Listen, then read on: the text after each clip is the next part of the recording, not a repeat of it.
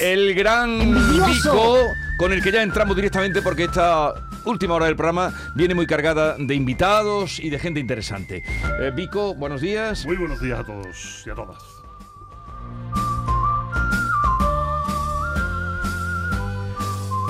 Vamos a nuestra sección de filosofía mañanera. Eh, hoy la pregunta es, a partir de la que reflexiona Vico, ¿el fin justifica los miedos?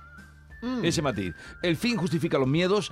No cabe duda de que la realidad política en muchas y diferentes partes del mundo está marcada por la confrontación más descarnada. De hecho, la palabra polarización fue la palabra eh, que la academia eh, situó como la más utilizada. Mentiras, engaños, fake news. Parece que todo vale con tal de mantener el poder y, lógicamente, uno que ya tiene una edad y mañana un poco más, no puede por menos que recordar aquella frase atribuida a Maquiavelo, el fin justifica los medios. Pero ¿realmente esto es así, Vico? Pues eh, es interesantísimo que hablemos de Maquiavelo. A mí, la verdad, me excita intelectualmente en las mañanas de, Canal Sur poder hablar de, Don Nicolás. Esto es una maravilla. Y acabar con heavy metal, por supuesto. Pero es que resulta que el fin justifica los medios, que todos decimos que es una frase de Maquiavelo. Lo primero que hay que decir es, pues miren ustedes, no es una frase de Maquiavelo. Esto es una de estas grandes eh, parajodias que decía un amigo mío de la facultad que sucede. No atribuimos frases a quienes no son. De hecho, algunos creen, algunos creen, y ahora vamos a meternos dentro de la frase, algunos creen que el fin justifica los medios es una anotación que hizo Napoleón cuando terminó de leer El Príncipe de Maquiavelo. Al final, de hecho, hay una edición, para aquellos que son frikis de los libros, hay una edición de una editorial regulera que se llama Alba, que tiene un prólogo hecho por el propio Napoleón, ¿de acuerdo? Un, tiene un prólogo de Napoleón, pero se cree que lo escribió atrás. Sin embargo, otros que se dedican a la filosofía un poco más profunda afirman que en 1645, unos 100 años después de que eh, Nicolás Maquiavelo publicara El Príncipe. El teólogo alemán Hermann Busenbaum, espero haberlo dicho bien en mi, en mi alemán ah, de, la Macarena, ¿no? Eh, Busenbaum escribió, atento, atento, porque esto es muy interesante, cuando el fin es lícito, también lo son los medios. Esto se parece un montón, pero aquí hay una variante. Porque está, eh, esto, y aquí si nos ponemos muy, muy finos con esto y, esto va a gustar. Cuando hablamos de que algo es lícito, es que es, eh, es justo. Lo lícito es lo justo. O sea, Basenbaum decía, cuando el fin es justo, también lo son los medios. O sea, aquí había una frase de carácter moral. Pero cuando decimos el fin justifica los medios y quitamos esto del fin y del fin lo dejamos al albur, de repente esto se convierte en una frase de carácter extramoral. Y esto sí es como que, cuidado, ¿por dónde vamos? A ver, si estiramos del libro de Maquiavelo, del príncipe, vamos a encontrar sentencias muy parecidas a esta, es muy parecida a la que normalmente decimos. Decía don Nicolás Maquiavelo, prepárense que esta es de las buenas y aquí todo el mundo va a pensar en cuestiones políticas de su país, etcétera, ¿no? Decía, decía eh, Nicolás Maquiavelo, pues, cuando le preguntaban eh, ¿qué es mejor, ser amado o ser temido? Le pregunta el príncipe. ¿Es mejor ser amado o ser temido? Y dice el bueno de Nicolás, es mucho más seguro, mucho más seguro ser temido que amado cuando se haya de prescindir de una de las dos cosas. O sea, aquí ya estamos viendo que no tanto el fin justifica los medios, pero sí, si tenemos que tener una percepción pública, el poder es mucho mejor que sea temido que amado. También es cierto que él decía, mejor las dos, pero si de una de las dos tenemos que prescindir, nos quedamos con ser temido. Pero eso suena muy duro. ¿Y, y cómo se puede evitar ser temido y no odiado. Es que esa Porque el odio puede llevar otras consecuencias, ¿no? Es que ahí ese es el mejor de los momentos del príncipe de Maquiavelo y esto nos, nos mete directamente con la realidad actual. Él decía que sí, que se puede ser temido sin llegar a ser odiado, se puede ser temido sin llegar a ser odiado, pero que había unas reglas que hay que cumplir y vamos a contar estas reglas, ¿no? Decía, decía, es mejor ser temido que amado, sí, pero evitar el odio es preferible que cualquiera de las dos. ¿Cuáles son las reglas? Y ahora hagamos un ejercicio de introspección de qué está pasando en nuestra política nacional o en la política de otros países. Hagamos este ejercicio si es que realmente los políticos lo están haciendo bien para que no sean odiados. Es que la palabra odio está encima de la mesa, ¿eh? Es, pero es una palabra muy mm, fuerte. Es muy fuerte porque es polarizante y es y, genera guerras, que genera conflictos, genera enfrentamientos, que es precisamente lo último que quisiéramos que generara una sociedad garantista como la nuestra. Dice Nicolás Maquiavelo, para no ser odiado el príncipe, cambiemos la palabra príncipe por el gobernante, ¿de acuerdo? El, el gobernante, el presidente del gobierno, Sí. de la Junta de Andalucía, el alcalde, tu puto jefe, con que con tú quieras, ¿no? Em, el, el príncipe debe valorar, atento, debe valorar el trabajo de los súbditos. ¿Qué cosa más tonta?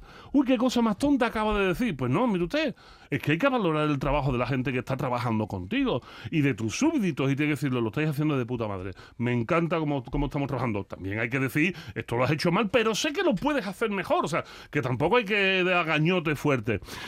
Se debe de ser est- estricto, dice, de estricto, porque hay que recordar que solo el gobierno tiene la legitimidad de la violencia. Y, y y Nicolás Mequevelo habla muy fuerte de, oye, que, que el gobierno tiene que dar palos, ¿eh? Que hay que dar palos. O sea, hay que ser estricto, pero nunca al grado, atento también, de quedarse con las propiedades del pueblo. Nunca al grado de quitarle al pueblo lo que es suyo, ya bien sea por una desamortización, ya bien sea por, por impuestos.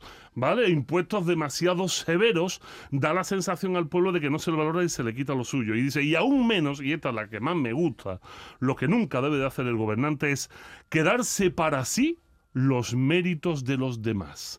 Decir que los logros de su país son logros porque él lo ha hecho y los demás no han participado. Y así es como podemos evitar el odio. A ver, hagamos un ejercicio, cada uno en su casa, denle que- vuelta a la cabeza. Y que, y que repase. Yo te preguntaría, eh, ¿los tienes aquí a todos mirando con los ojos abiertos eh, la, eh, la charla o eh, el sermón de Vico, en el mejor de los sentidos? En el mejor de los sentidos. ¿Qué político español crees tú que ha leído a Maquiavelo? Pues eh, mira, eh, espero que muchos, a sabiendas, mm, el señor Anguita lo leyó en su momento, seguramente el señor Ángel Gabilondo también lo leyó, eh, seguramente el señor Illa también lo leyó, veis, veis por dónde voy, ¿no? Un profesor de historia, dos profesores de, filosofía, a mí me gustaría que lo leyeran todos, porque la sensación que tengo es que si lo han leído, se han quedado solo con la frase de la portada que no es de Maquiavelo, que o de Napoleón o del teólogo, aquel del fin justifica los medios, pero esto de no ganarse el odio de la población no lo ha leído ninguno. Pero eh, el príncipe de Maquiavelo mm, es para conquistar el poder o es para mantenerlo. Es para mantenerlo. Ah. El príncipe de Maquiavelo es para mantener el poder. Esto es importantísimo. Ahí está la clave.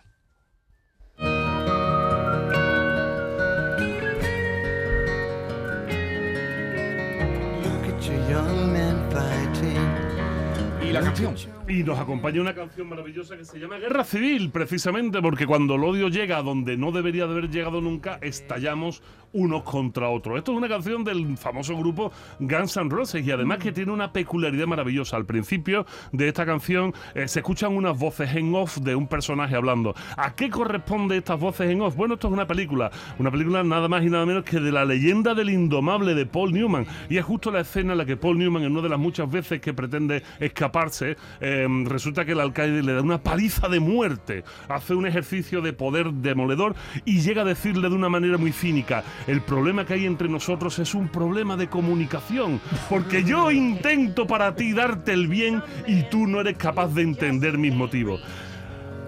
So.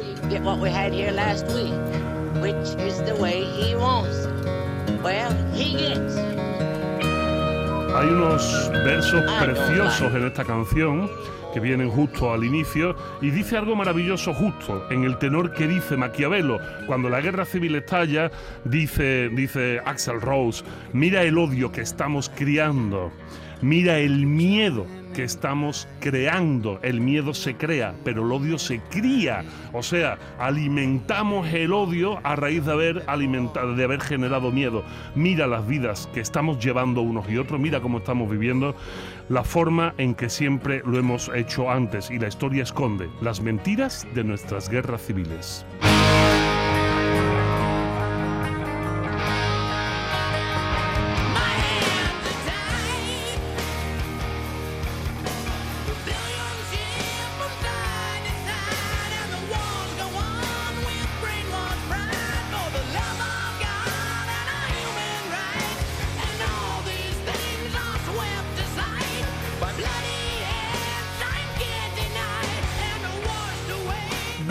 Desde el límite, en las redes sociales, si quieren seguirlo, él es muy activo, arroba Gran Vico en Twitter, Instagram, Facebook. Vico, un abrazo y hasta la semana que viene. Hasta más ver, pasémoslo bien, eh, aprovechemos el fin de semana para pensar, para hacer un poco de filosofía.